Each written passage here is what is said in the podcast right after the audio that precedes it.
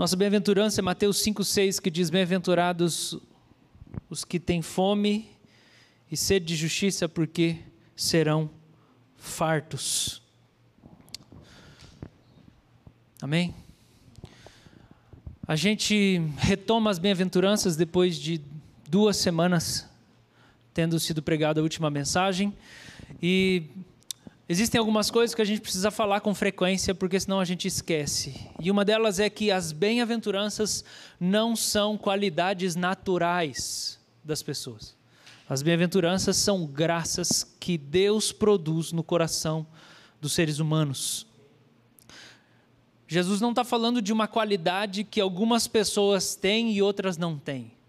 O nosso Senhor Jesus está falando para os discípulos, versículo 1 e 2 do capítulo 5 fala que ele subiu numa montanha, os discípulos se aproximaram dele, então ele começou a ensinar os discípulos. E para os discípulos que já haviam sido chamados, já tinham respondido positivamente, Jesus começou a discriminar qual é o caráter do discípulo. O Sermão do Monte não é, nós falamos sobre isso lá na nossa na primeira pregação, que o Sermão do Monte não é uma pregação evangelística. O Sermão do Monte não é uma mensagem para convencer as pessoas a entrarem no reino, não é uma mensagem para convencer as pessoas a se tornarem seguidoras de Jesus.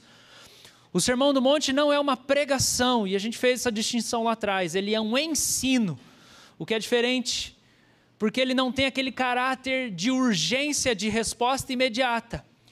Porque quando Jesus prega e a pregação tem um caráter de resposta imediata, de urgência, Jesus quer entrar no coração do ouvinte e convencer essas pessoas a responder agora, toma uma decisão agora. E geralmente ele faz isso quando ele está pregando sobre o reino, a chegada do reino. Aqui Jesus está discriminando, descrevendo como é a vida de quem está dentro do reino. E ele passa por vários assuntos não teria como Jesus querer que todo mundo respondesse de imediato aquilo tudo que ele está falando. Porque senão, ele ia ter que fazer um apelo no final de cada dois versículos. Então tá, quem vai consertar essa área da vida agora? Que nós falamos do dinheiro, então tá, vamos aqui agora, responde. Então agora nós vamos falar de casamento. Então vem aqui agora, você vai responder agora. Agora nós vamos falar de justiça, agora você vai responder. Ah, não faz sentido, as pessoas não teriam capacidade de responder a esse tanto de tema colocado de maneira subsequente. Então é um ensino que Jesus está trazendo para os discípulos, e nesse momento a gente entra nessa, nessa bem-aventurança que é a fome e sede de justiça, e que é uma bem-aventurança dos discípulos também. É uma felicidade, é um favor divino, é uma graça que Deus impõe no coração dos discípulos. E o primeiro motivo pelo qual essa é uma bem-aventurança, é uma bem-aventurança que ela ela mexe com a ordem natural das coisas, é porque a nossa inclinação natural não é fome e sede por justiça. Não é fome e sede por justiça. A inclinação natural de cada ser humano é por felicidade. Felicidade é a nossa prioridade. A gente quer estar tá feliz a gente quer estar tá bem. E a nossa maior fome é de estar tá bem. Então, quando Jesus fala que bem-aventurado quem tem fome e sede de justiça, ele está falando uma coisa contracultural. E o Martin Lloyd Jones diz para nós que a grande tragédia do mundo é que, embora a humanidade se concentre tanto na busca pela felicidade, ao que parece jamais consegue encontrá-la. Pois sempre que alguém põe a felicidade acima da justiça, fracassa. Essa é a grande mensagem da Bíblia. A gente sabe que o mundo está buscando felicidade, as pessoas querem ser felizes. Essa é a prioridade, ainda mais no nosso tempo, né? Daí a gente criou umas palavras para isso, né? Hedonismo, é, era romântica e várias outras coisas, simplesmente para dar nome para um tipo de estado, de comportamento do ser humano, em que a prioridade é ser feliz. Eu quero estar tá bem, eu quero estar tá legal. Essa é a nossa inclinação, essa é a característica não só da natureza humana, mas é a característica cultural do nosso tempo. Porque a gente já tinha dificuldade de escolher a justiça, o correto, quando a cultura parecia que estava sendo construída na direção de o certo é mais importante. Mas agora, então, que nem a cultura caminha nessa direção, porque não existe mais certo, daí lascou mesmo, daí nós nós estamos livres. Nós estamos livres para poder se entregar à nossa busca de simplesmente bem-estar e estar tá feliz a qualquer custo, mesmo que isso doa para os outros, mesmo que isso machuque os outros, mesmo que isso fira os outros, mesmo que isso é, traga consequências de negligência para as pessoas que estão à minha volta, porque se eu quero ser feliz, eu não vou fazer as coisas que eu preciso fazer. Ou é só quando eu considerar extremamente necessário. E pessoas vão sofrer ao meu redor se eu não faço o que eu tenho que fazer. No entanto, como ser feliz é mais importante, eu vou deixar que as pessoas depois se virem com o ônus da minha busca pela felicidade. E Martin Lloyd Jones fala que, embora essa seja a nossa busca, parece que realmente não encontra, as pessoas não encontram. E a gente está sempre trocando. Achei um negócio, e a gente já falou sobre isso antes. Eu achei um negócio, agora isso aqui é a minha vida. Vamos esperar. Vamos ver. Daí vai mudar daí vai mudar de novo, daí vai mudar de novo, daí vai mudar de novo. E cada coisa que a gente vai identificando e a gente vai se entregando a cada novo projeto, a cada nova fantasia, a cada nova utopia, a gente está jogando a esperança de que aquilo vai fazer a gente feliz, mas parece que a gente nunca chega. A gente nunca chega. E o motivo é porque a gente coloca a felicidade acima da justiça.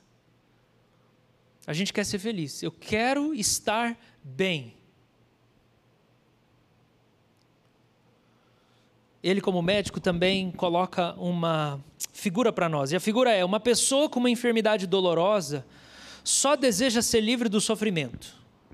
Se você esteve doente com algo que te incomodava constantemente, você chegou no momento que você só queria ficar legal, você queria parar de sentir dor. Se o seu médico somente estiver interessado em aliviar as dores, é um péssimo médico.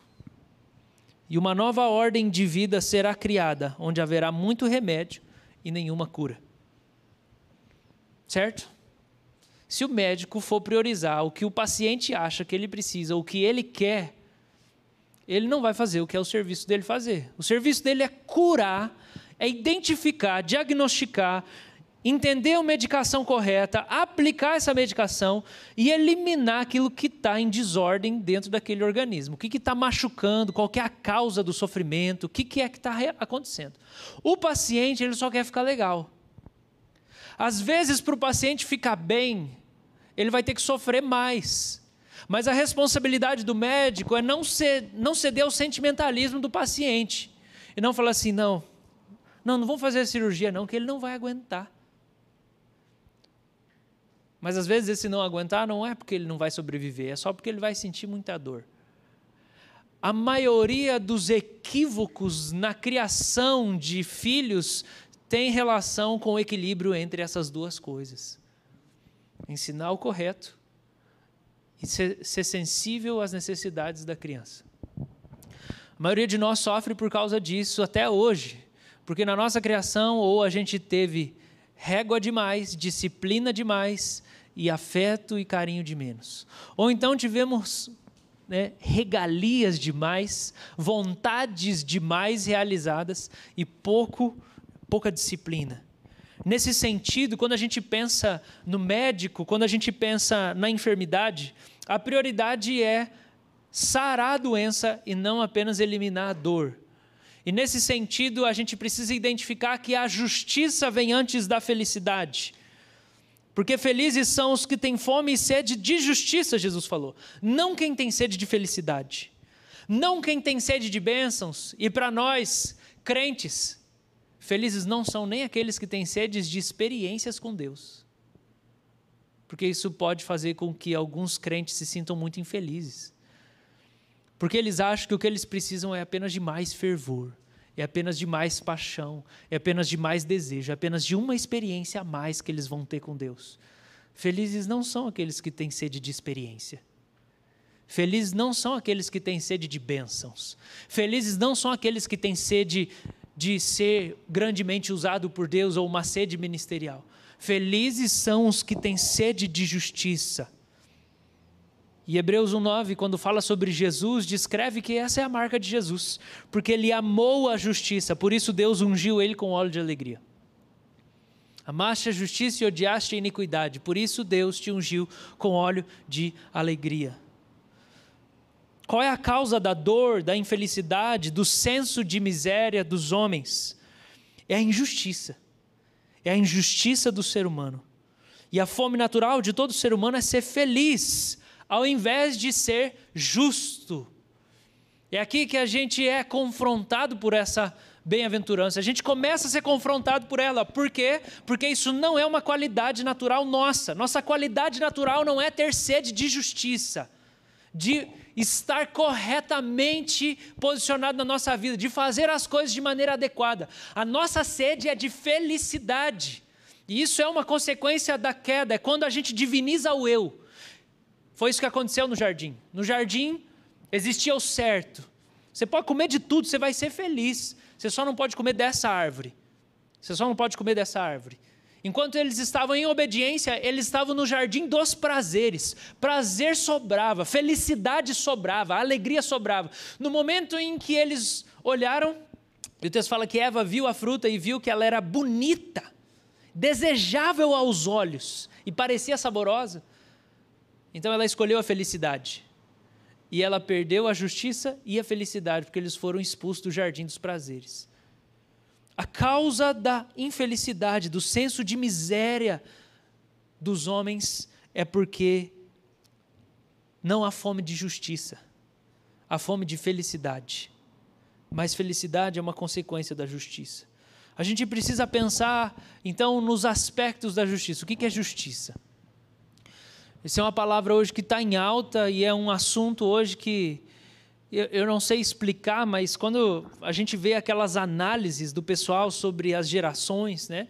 E daí você está lá, geração XYZ, os millennials, geração S, é, agora que é do Covid é C, nem sei mais.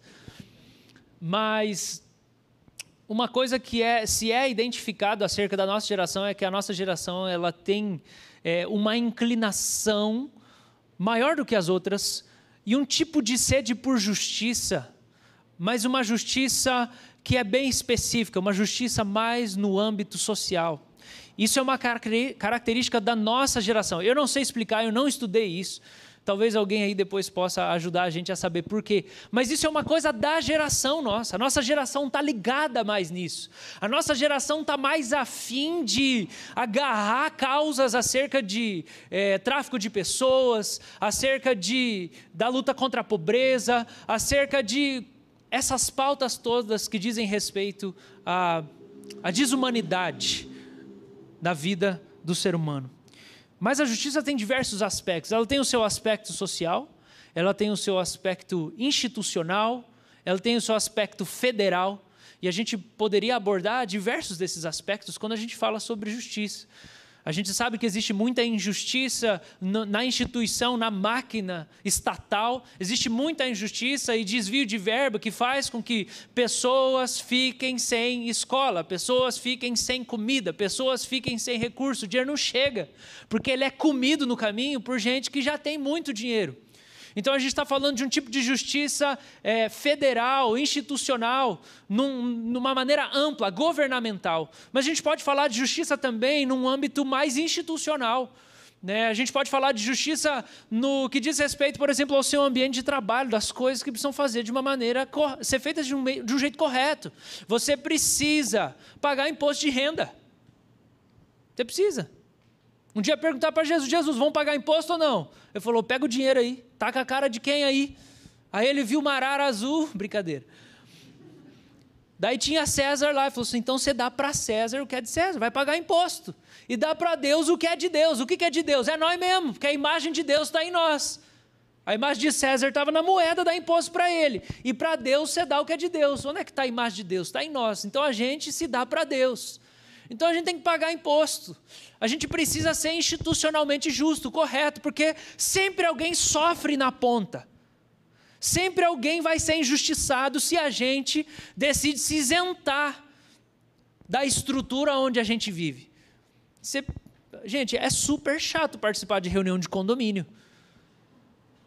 Mas foi a parábola de, de que a gente contou hoje cedo lá de Juízes 9. Se você não estiver lá naquele condomínio, alguém, talvez ímpio, talvez pior do que você, vai estar lá.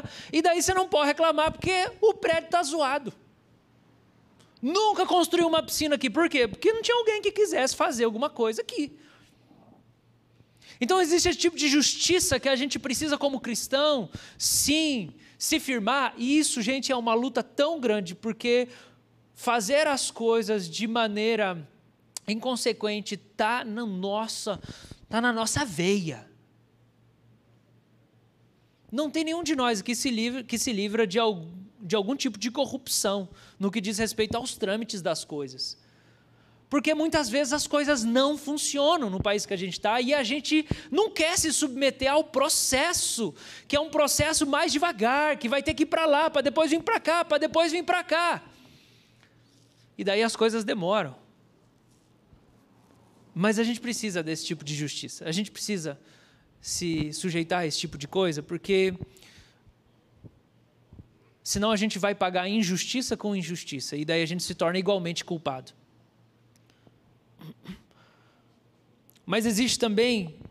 É, então, existe essa injustiça nesses âmbitos da vida em sociedade que a gente precisa se cuidar e a gente precisa buscá-la. E Desmond Tutu diz essa frase que eu acho fascinante. Quando os missionários chegaram na África, eles tinham a Bíblia e nós a terra. E eles nos disseram: vamos orar nós fechamos nossos olhos e quando os abrimos, nós é que estávamos com a Bíblia e eles com a terra. Então, os missionários que foram lá, eles não tinham fome e sede de justiça. Eles tinham ganância, eles tinham fome de dinheiro. Porque quando a gente tem fome e sede de justiça, a gente quer que tudo na vida de uma pessoa esteja em ordem. A gente quer que tudo esteja de um jeito adequado. Eu não quero só que você faça aquilo que é interessante para mim. Eu quero que você seja uma pessoa completa. Eu não te trato como uma ferramenta, como uma coisa que vai servir a algum propósito. Então eu não quero vir aqui te evangelizar e daí eu venho aqui, então assim, ó, agora você aceita Jesus, agora você destrói aqui né, as estátuas de Buda, ou então você queima o Alcorão, e daí agora está tudo bem. Não, porque existe muito mais a ser desenvolvido na vida daqueles que receberam talvez a mensagem de salvação, a mensagem do Evangelho. A justiça precisa tomar forma, e a gente já vai ver isso, porque o apóstolo Paulo, em determinado momento, quando ele escreve para os romanos, ele fala assim: ofereçam os membros de vocês como instrumentos de justiça. Dá o corpo, dá o corpo, entrega o corpo. Vocês precisam encarnar a justiça nos atos de vocês. os hábitos diários, as mínimas coisas. Então, quando a gente fala de justiça, a gente está falando das coisas existirem de maneira adequada, em harmonia. E injustiça é muito mais sentido por nós quando algo que a gente tinha o direito não vem até nós. Quando um dinheiro que eu precisava não chega até mim, quando uma dívida que eu não tenho começou a ser cobrada de mim, quando eu fui tratado como culpado, quando na verdade eu não fui. Mas justiça é um conceito muito amplo. No entanto, falando com os discípulos aqui, a gente precisa abordar sobre justiça no âmbito pessoal. Jesus está tratando de injustiça na sua raiz, que é o coração humano. Tiago 4, do 1 ao 2, explica para nós isso. De onde procedem as guerras, as brigas que há entre vocês? De onde, senão dos prazeres que estão em conflito dentro de vocês? Vocês cobiçam e nada têm, matam, sentem inveja, mas nada podem obter. Vivem a lutar e fazer guerras. Tiago dá o diagnóstico para nós. Então ele está dizendo: a justiça do, injustiça do lado de fora, guerra, briga, homicídio, inveja, luta, conflito é tudo resultado do coração. É tudo um reflexo do coração. E ele diz: de onde procede tudo isso? A gente precisa remediar a injustiça do lado de fora, porque se as pessoas não tiveram o que comer, não adianta a gente dar uma Bíblia para elas. A gente precisa remediar a injustiça que existe do lado de fora, porque não adianta a gente se interessar que ah, aquela pessoa mude de comportamento se ela vai morrer daqui a pouco, porque ela não tem o que vestir e está muito frio. A gente precisa remediar e servir com misericórdia as pessoas que estão sofrendo injustiça, as pessoas que estão vivendo de maneira desarmoniosa. Até porque a solução de Jesus não é matar as pessoas injustas. A solução de Jesus não é aniquilar as pessoas que praticam a maldade. A solução de Jesus é converter o coração delas.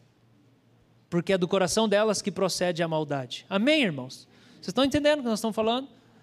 Aquele cara culpado, crucificado do lado de Jesus, recebeu a atenção dele no seu último momento e ele evangelizou aquele cara com aquelas poucas palavras que a gente sabe e aquele cara entrou no paraíso. E ele era um criminoso culpado.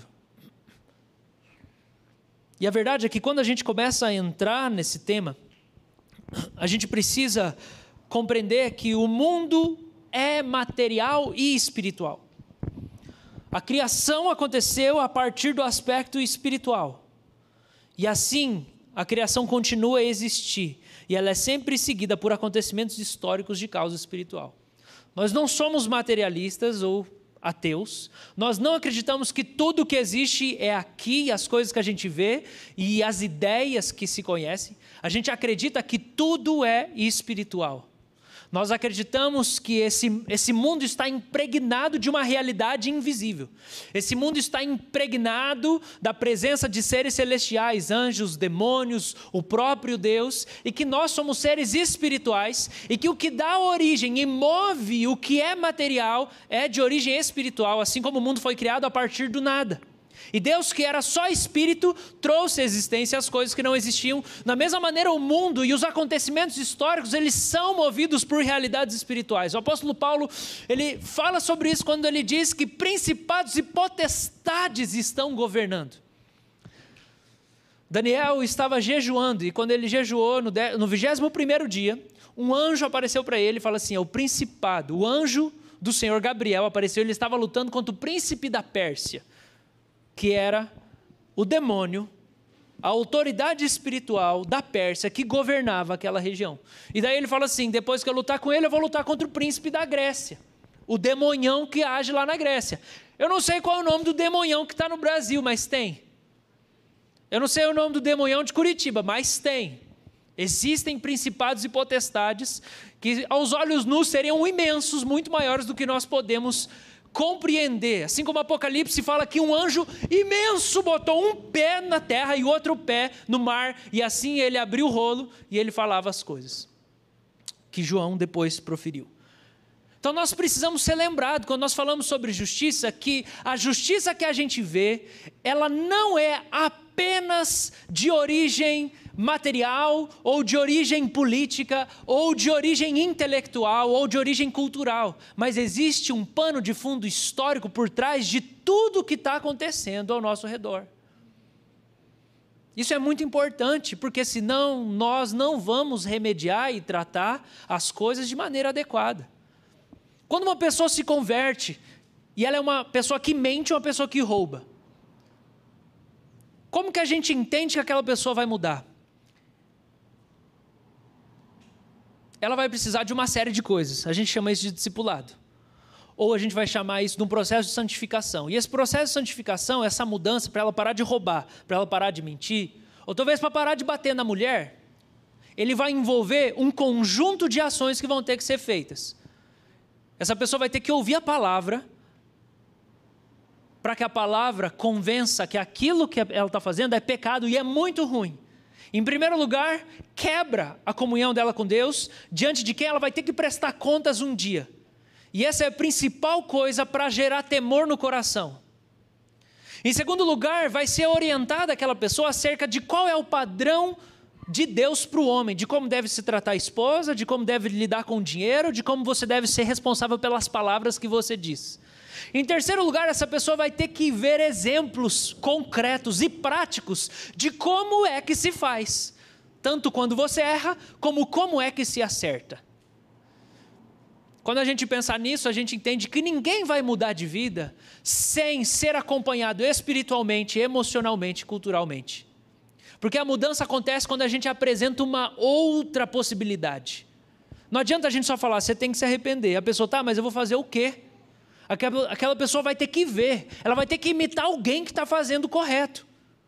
Desse modo, a gente entende que não é só uma questão cultural ou intelectual que faz com que alguém seja um assassino. Claro que existe demônio. Ele está reproduzindo as próprias qualidades do pai dele, que é Satanás, que veio roubar, matar e destruir.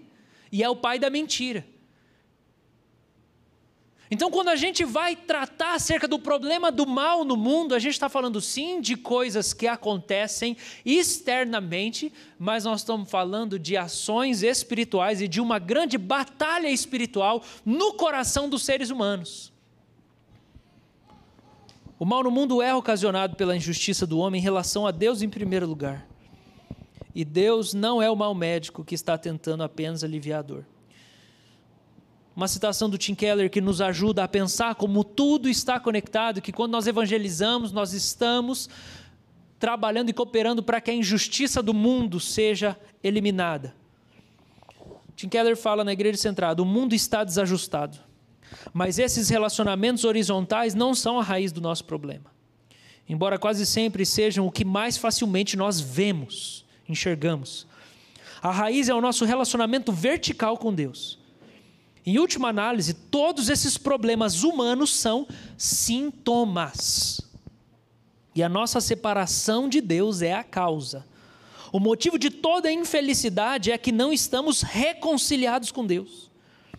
Assim, o objetivo mais importante de qualquer resgate legítimo da raça humana, a coisa mais importante que nos salvará, é a restauração do nosso relacionamento com Deus. Amém? Biblicamente, o apóstolo Paulo usa essa palavra justiça, a grande maioria das vezes, para falar sobre estar bem com Deus, nesse aspecto vertical. Agora eu quero dizer uma coisa: não tem como uma pessoa que insulta a outra e vira e fala: Você não vale nada, você é burro, você nunca vai aprender nada. Não tem como essa pessoa estar bem com Deus, porque essa pessoa não está refletindo o caráter de Deus. Não tem como uma pessoa que toda noite deixa a sua esposa e os seus filhos em casa e vai para o bar ficar com os amigos. Não tem como essa pessoa estar tá bem com Deus. Quando o apóstolo Paulo trata a maioria das vezes sobre a palavra justiça no contexto de relação entre homem e Deus, ele não está desconsiderando que essa relação com Deus muda o nosso comportamento na vida e no convívio com as outras pessoas, e na relação com o nosso trabalho e com tudo que a gente faz. Entende? No entanto, o apóstolo Paulo está focado nisso. Ele está focado na justiça, falando da justiça como estar bem com Deus. Nos termos da teologia sistemática, seria justificação e santificação. É a fome e sede de justiça que atrai alguém a Cristo para ser saciado. O apóstolo Paulo fala em Romanos 5,1: Justificados, pois, mediante a fé, temos paz com Deus por meio do nosso Senhor Jesus Cristo. A gente é saciado pela fé em Jesus. Mas eu preciso explicar o que é fome de justiça. A gente falou um pouco que a justiça tem os seus vários aspectos e ela se manifesta de muitas maneiras, e ela é tanto espiritual, como cultural, como intelectual. Mas a gente precisa entender primeiro que uma pessoa só começa a ter fome e sede de justiça quando Deus faz duas coisas no coração dessa pessoa. E como, quando, quando eu falo de ter fome e sede de justiça, é completo. Porque a gente está falando de um Jesus que é Deus e humano, que ele é espírito vivificante, e ele é um judeu de 33 anos que encarnou lá no Oriente e que ele tinha um corpo, e ele falava uma língua, que era hebraico, e ele falava grego. Nós estamos falando de um Jesus histórico que pisou naquela montanha lá que tinha uma grama, onde ele foi transfigurado. Nós estamos falando de Jesus humano e divino. No entanto, quando Jesus fala de justiça, Jesus não está falando só de um aspecto, ele está falando de uma justiça de Deus que muda a nossa vida inteira. E a gente precisa ter fome de que as coisas estejam no seu devido lugar em tudo que diz respeito à nossa vida. Não pode ficar uma fatia de fora. Ter fome e sede de justiça diz respeito a você ter um desejo de que cada área da sua vida esteja em ordem. Tudo. Você não vai ficar contente apenas em ser feliz. Porque talvez você tenha uma capacidade, eu tenho uma capacidade de ser feliz com muito pouco. Nosso conceito de felicidade é muito pequeno. Então a gente pode ficar saciado em ser feliz apenas em ter um salário legal. Ou ter uma vida sexual ativa, um salário legal, pronto, estou feliz. No entanto, quem tem fome e sede de justiça não fica preso, não se detém a poucas áreas da vida, mas é uma pessoa que quer ser inteira em tudo que faz. Vocês estão entendendo, gente? Não existe coisa mais chata do que a burocracia do Brasil. Só que uma fome e sede de justiça vai fazer com que uma pessoa queira estar correta até nisso.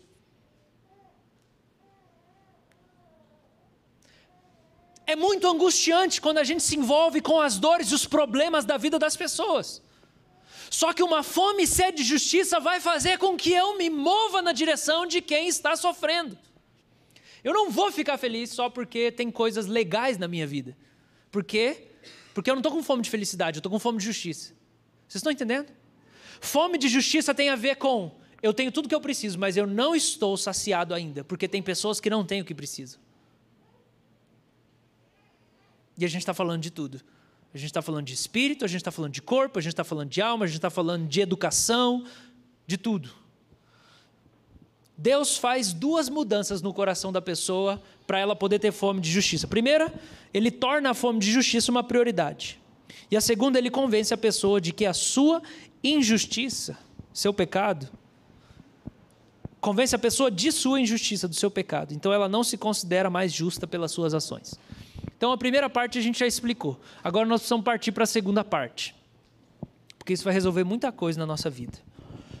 Segunda mudança que Deus precisa fazer no coração de alguém para essa pessoa ser esse discípulo que se encaixa nessa bem-aventurança. A segunda mudança é: essa pessoa precisa ser convencida da injustiça que ela mesma tem.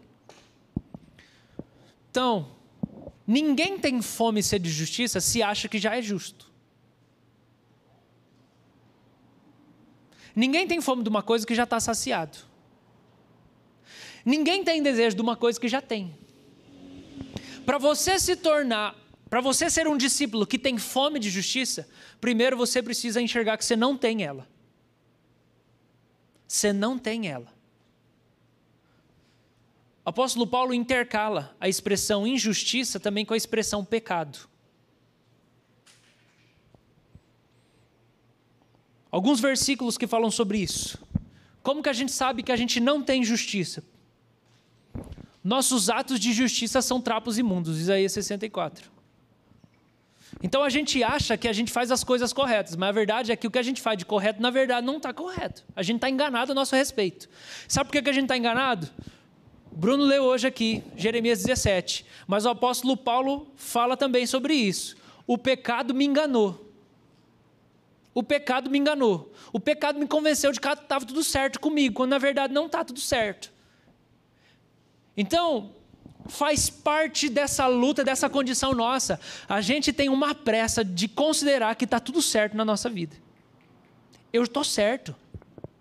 Não é, não é isso que faz a gente ter tanta dificuldade para se relacionar com as pessoas? É porque eu estou certo. Eu estou certo. Jesus falando sobre o Espírito Santo, quando ele vier, convencerá o mundo do pecado, da justiça e do juízo. Quando o Espírito Santo vier, ele vai convencer o mundo da injustiça que existe nelas, ou seja, elas não estão bem com Deus, a vida delas, a configuração da vida não está legal, O Espírito Santo vai convencer disso. Por quê? Porque a gente não acha que não está legal. A gente até sabe algumas coisas. Mas a gente não vê o quadro todo. Certo? Todo mundo sabe que tem alguma coisa na sua vida que não está boa. Mas geralmente o nosso diagnóstico ele está meio míope, ele está equivocado. Às vezes a gente está vendo o sintoma, a gente não está vendo a raiz, a causa. Então a gente precisa que o Espírito Santo fale com a gente e mostre para nós a injustiça que está havendo na nossa vida. Mas ele vai convencer também da justiça. E Jesus explica: a justiça porque eu vou para o Pai. Ele está falando de uma justiça que é dada para o pecador pelo próprio Jesus. Jesus põe em ordem a nossa vida. Só que Jesus não vai estar mais aqui fisicamente. Então o Espírito Santo vai estar aqui para poder nos convencer de que nós temos a vida em desordem de que nós recebemos a ordem da parte de Jesus e Ele está ajustando a nossa vida e colocando ela do jeito que ela deve ser, e que nós vamos ter uma prestação de contas no juízo. Último texto que eu quero ler, teria muitos outros, Filipenses 3,9. Eu não conto mais com a minha própria justiça, ou justiça própria, que vem da obediência à lei mas sim com a justiça que vem pela fé em Cristo, pois é com base na fé que Deus nos declara justos. Aqui o apóstolo Paulo está dizendo que ele está fazendo uma troca. E a gente vai abordar esse tema daqui, daqui a pouco, daqui a alguns domingos, porque Jesus volta nesse assunto da justiça. Quando ele fala que a nossa justiça tem que exceder a justiça dos fariseus. Mas Jesus, apóstolo Paulo está dizendo assim: antes eu considerava que eu tinha justiça.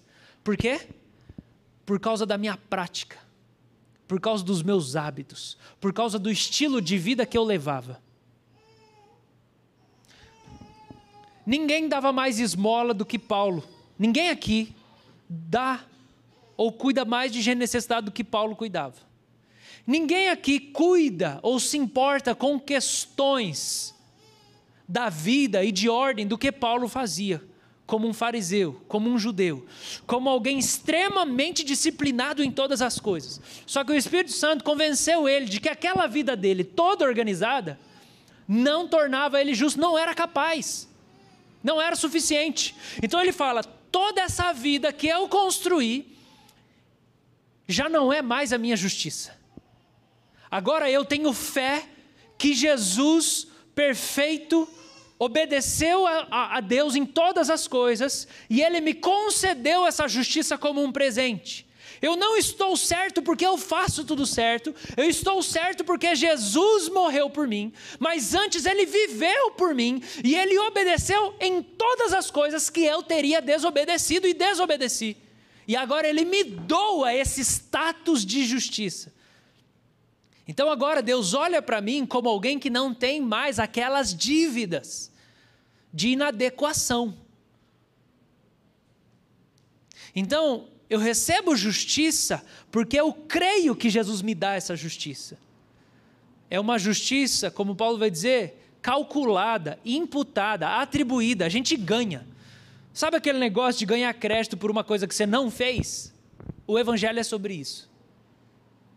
Não acredito que eu falei é sobre isso. É difícil estar na Babilônia, né? A gente não se render aos hábitos das pessoas. Mas o Evangelho é sobre isso. Gostou agora? Agora foi mais enfático, né? É sobre a gente receber o crédito por uma parada que a gente não fez. Porque a gente não tem ato de justiça para poder estar diante de Deus de maneira adequada. Agora, por que, que isso é um problema? Isso é um problema, gente. Porque Deus é Deus, Ele é grande. E Ele é o Criador de todas as coisas. E vai ter um juízo final. E nós vamos nos encontrar com Ele. E nós estaríamos totalmente perdidos e lascados se nós não tivéssemos Jesus Cristo para dar para nós um certificado de um curso que nós não fizemos.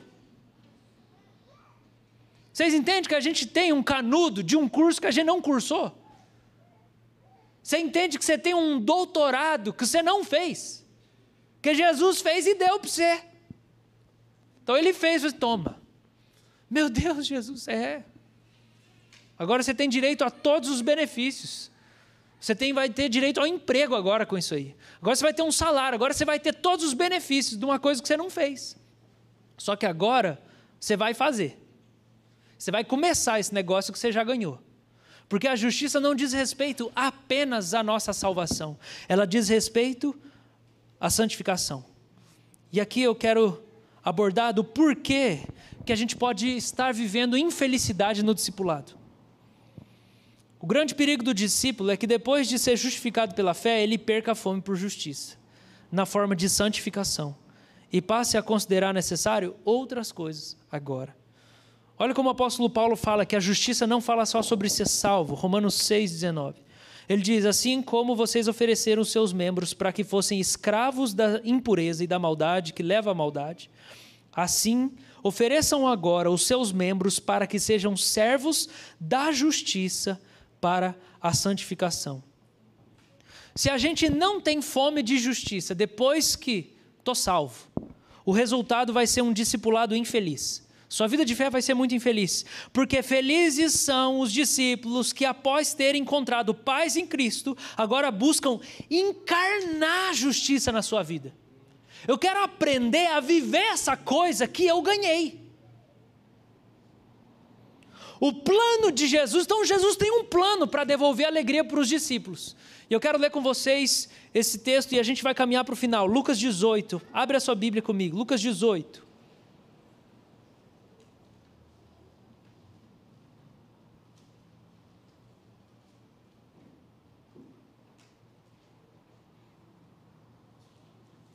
Lucas 18, versículo 9.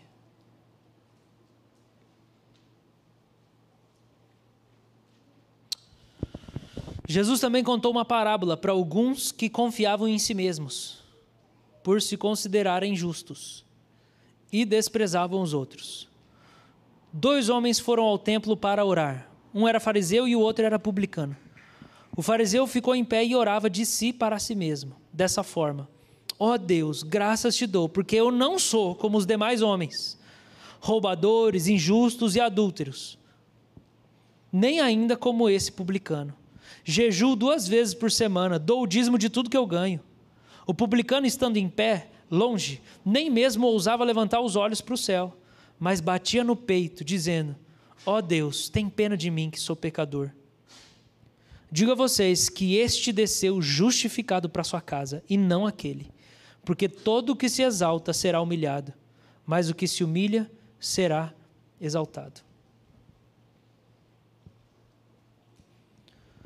Então, nessa manhã, eu quero falar para discípulos de Jesus que estão contentes com a vida que têm, saciados com a justiça que têm. Jesus fala nessa parábola alguns frutos da justiça própria. E daí talvez agora você vai ver a conexão da injustiça do lado de fora conectada com o espírito. Primeira coisa, ele fala que a parábola é para aqueles que confiavam em si mesmos por se considerarem juntos, justos. Quem se apoia na justiça própria, ou seja, quem se apoia na própria vida que leva, quem se apoia e acredita que está certo, não, porque eu estou certo, e você tem tanta certeza que você está certo, você está enganado pelo seu coração. Você nunca desconfia de si mesmo acerca de qualquer assunto. Talvez alguns assuntos você até tenha uma inclinação para desconfiar, mas aqueles assuntos que são os que você mais gosta de se envolver são aqueles que você precisa tomar mais cuidado. Eu não lembro quem foi, mas alguém escreveu uma frase que eu gostei demais, que ele falou assim: "Nunca jamais confie nos homens, principalmente se ele for piedoso". Por quê? Porque as pessoas piedosas, crente demais, sofrem uma maior tentação de confiar na sua vida de caminhada com Deus. Que é exatamente isso que Jesus está falando. Então, as coisas que você mais domina, as coisas que você mais gosta, são essas coisas nas quais você precisa desconfiar mais de si mesmo. Porque a sua probabilidade de se enganar nelas é muito grande porque você estuda, porque você lê, porque você está acostumado a fazer, porque você já tem experiência. São essas coisas. Meu maior perigo como pastor é chegar num momento em que eu acho que eu não preciso mais melhorar o meu conhecimento da palavra, o jeito como eu prego, como a igreja é liderada, como eu oriento as pessoas, lascou, lascou. Porque daí fica só carne, o Espírito Santo não vai participar mais. Então, o nosso desafio como crente, ao longo dos anos, é que, mesmo você tendo vivido muitas coisas e avançado em muitas coisas, você ainda tem uma visão de si como alguém que não alcançou. Porque se você chegar no momento que você acha que você já alcançou, você não vai mais ser bem-aventurado. Você não vai ser farto. Você não vai mais ser feliz no seu discipulado com Jesus. Algumas consequências são a pessoa que o crente que se apoia na justiça própria, a confiança profunda na vida que leva. O cara fala: Eu jejuo duas vezes na semana, eu dou dízimo de tudo que eu tenho, pronto, sou justo. É muito diferente de alguém que se apresenta: Deus, o que, que o senhor acha da minha vida? Não, o cara cristalizou. Ele se apoia no comportamento dele. B. A palavra de Cristo deixa de ser confiável eu confio na experiência e o conhecimento que eu tenho, não no que Cristo tem a dizer sobre a minha vida. A vontade de Cristo deixa de te atrair. Não. A minha vida é tão fascinante do jeito que ela é. Eu sou tão bom nas paradas, dá tão certo quando é do meu jeito, que eu não tenho sede da vontade de Deus na minha vida. Eu não tenho. Eu não quero a vontade de Deus. Eu não busco a vontade de Deus, porque eu gosto muito da vida que eu tenho. Porque eu acho que ela está tudo certo. Não tem nada para ser melhorado. Só que isso também afeta as nossas relações. Ele diz: as pessoas não são mais boas como eu. Deus, eu não sou. Obrigado, Deus, porque eu não sou como esse publicano. Bota aí qualquer pessoa, qualquer time que você considere algum tipo de adversário ou contrário a você. Qualquer partido, qualquer coisa. Se você olha e fala, Deus, obrigado porque eu não sou igual a eles, você está se apoiando em justiça própria. Você acha que as pessoas não são tão boas como você. Só que isso causa o quê? Amargura. Isso causa amargura, porque sempre eu sou a pessoa que foi injustiçada, porque eu faço tudo certo. Gente amarga é gente que não tem fome de justiça, porque acha que tudo que faz está correto. E que, na verdade, Deus é cruel. E Deus não sabe recompensar o seu esforço. Então o problema está com Deus, o problema não está com você, porque você não consegue perceber que existem coisas fora de ordem na sua própria vida. Você não consegue perdoar as pessoas daquilo que elas fizeram contra você, porque você acha que elas é que estão erradas e você está certo. Você não enxerga quantas vezes você recebeu paciência e misericórdia. Jesus contou a parábola do credor incompassível, vocês lembram? O cara que foi perdoado pelo rei, mas não perdoa os outros, depois ele é preso, vocês lembram disso? Sabe o que Jesus fala nessa parábola? Que aquele cara suplicava ao rei que tivesse paciência dele. Ou seja, aquele cara é um cara de oração. Só que ele é preso porque ele é alguém que não tem paciência com as pessoas. Então, perceba que justiça não tem a ver só com aqui, porque ninguém pode estar bem com Deus se não perdoa. Ninguém pode estar bem com Deus se não percebe como as outras pessoas diferentes são tão dignas, importantes e preciosas como Ele mesmo. Eu não estou bem com Deus se eu acho que as pessoas são inferiores a mim só por causa de um posicionamento. Porque a Escritura fala que Deus encerrou todo mundo debaixo da lei para que todos fossem culpados. Então, quando o perdão não faz parte da minha dinâmica de relacionamentos, eu tenho um problema com a justiça do jeito que as Escrituras apresentam. Você tem uma extrema dificuldade de reconhecer erro. O cara chega para Deus, ele só sabe louvar. Aí você pensa: que maravilha, essa pessoa está sempre feliz. Ele está sempre numa vibe boa. Ele motiva todo mundo. Só porque ele é disciplinado. Não quer dizer que ele está bem com Deus. Porque talvez ele não tenha um pingo de paciência com quem não tenha a mesma disposição, a mesma disciplina do que ele mesmo. Ele acha que ele está certo. Só que talvez uma das piores coisas seja a última. Essa pessoa tem, não tem capacidade de sentir o amor de Deus. Porque o amor de Deus é quando Deus vem ao nosso encontro. Porque nós estamos tão conscientes da nossa imperfeição. Nós estamos tão inconscientes das nossas dores, dos nossos traumas, das nossas fraquezas, das nossas incapacidades, que a gente vira e fala: Deus, tem misericórdia de mim. E do mesmo jeito a gente aprende a identificar nas pessoas as fraquezas delas e a tratá-las com misericórdia. Então a pergunta para você é: primeira pergunta, você precisa voltar a ser feliz com Deus? Porque só é farto quem tem sede de justiça. Só é feliz quem tem sede de justiça. Quem olhou para si e consegue reconhecer, não está tudo certo. Não está tudo certo. Segundo, você precisa voltar a ser capaz de perdoar. Como está a sua capacidade de perdoar as faltas alheias?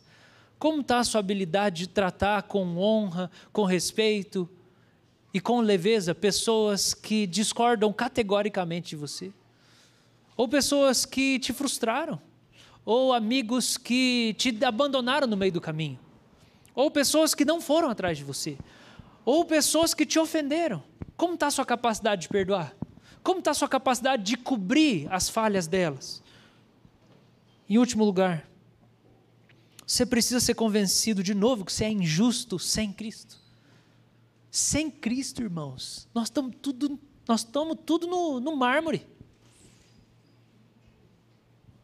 Sem Cristo não tem para ninguém. Você precisa ser convencido novamente de que você é injusto sem Cristo, você não está bem, não está legal a sua vida, sem Cristo na sua história.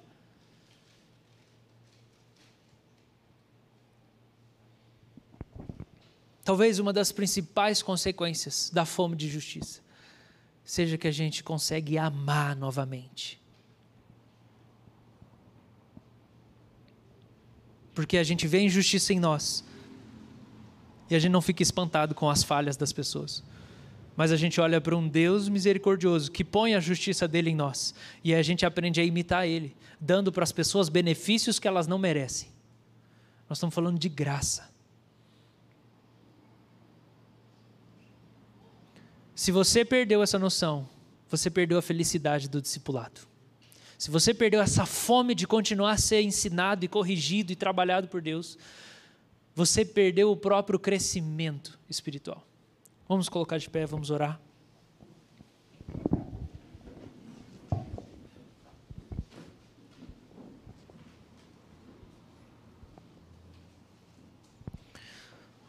Mas eu creio que o Senhor é bom, o Senhor é muito bom. O Senhor é muito bom. E quando a gente começa a ser injusto com as pessoas e a gente não repassa a misericórdia que recebe, ele vem de novo.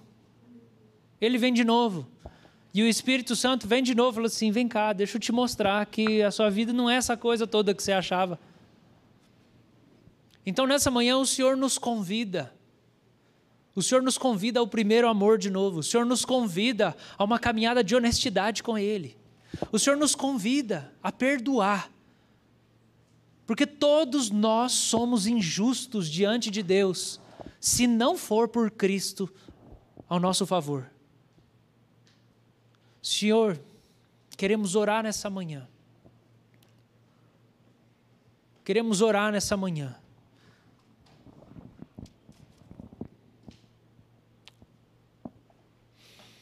Reconhecemos, Senhor, que muitas vezes nós nos tornamos orgulhosos da vida que o Senhor nos dá. Nós ficamos orgulhosos do trabalho e do salário que temos, da casa que temos, que foi presente. Nós ficamos orgulhosos, Senhor, de aptidões naturais que o Senhor nos deu, organização, algum tipo de talento, e nós cobramos as pessoas que elas não são como nós, como se o nosso talento não fosse graça, como se a nossa aptidão não fosse um presente como se a gente tivesse escolhido ter aquela inclinação. Senhor, nós queremos orar nessa manhã. Precisamos que pontes sejam reconstruídas aqui no meio da sua igreja.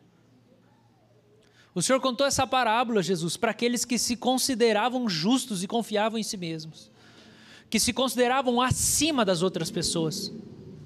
E, Senhor, essa guerra continua aqui, Deus, no nosso coração hoje ainda. Mas a minha oração, Deus, a nossa oração aqui, é que essa ira seja removida de nós hoje. Que essa ofensa seja removida de nós hoje. Que a amargura seja removida de nós hoje. Que a estagnação espiritual possa ser quebrada por um movimento do Senhor. Nos dá fome de justiça. Nos dá fome de estarmos corretos, bem com o Senhor. De termos a nossa vida toda permeada pelo Senhor nos dá fome de mais de Ti. Fome de mais de Ti. O Senhor tem mais para nós. Convence-nos, abre os nossos olhos, ó Deus. Traz, Deus, uma percepção. A gente não chegou ainda no topo do topo, Senhor.